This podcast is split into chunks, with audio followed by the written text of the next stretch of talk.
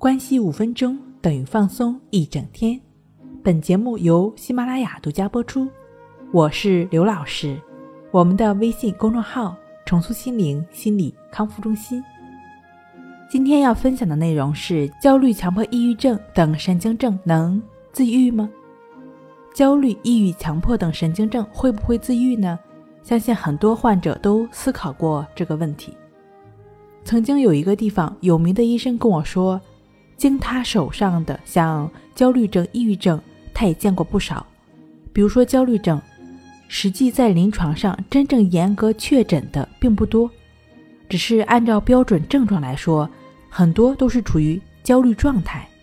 但这个病有些回去不知不觉的症状就没了，甚至没有吃什么药，没有调整，过一段时间呢就回归正常了。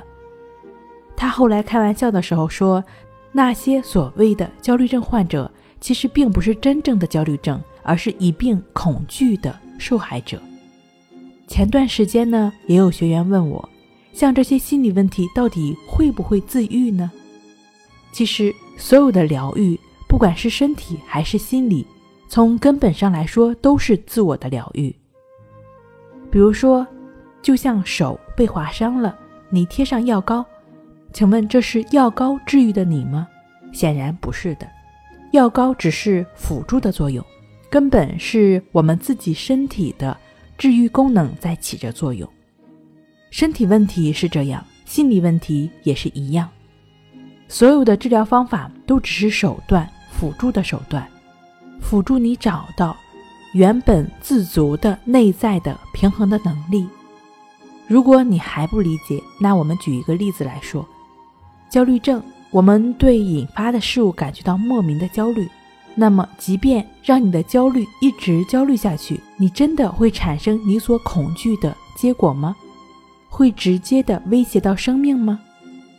其实，我们焦虑的不是焦虑的对象，而是对于焦虑本身的恐惧。神经疲劳会引发焦虑，当到一定程度的时候，身体自然会调节这种疲劳，维持身体的自然运行。可是，如果在这个过程中，你不停的去打压或者恐惧这种情绪，使身体一直处在紧张疲劳的程度，将阻碍身体的自然运行，所以就会加剧焦虑的情绪。所以，我们说你对焦虑这种情绪关注了，甚至说是关注的程度远远大于那个事物本身所给你带来的程度。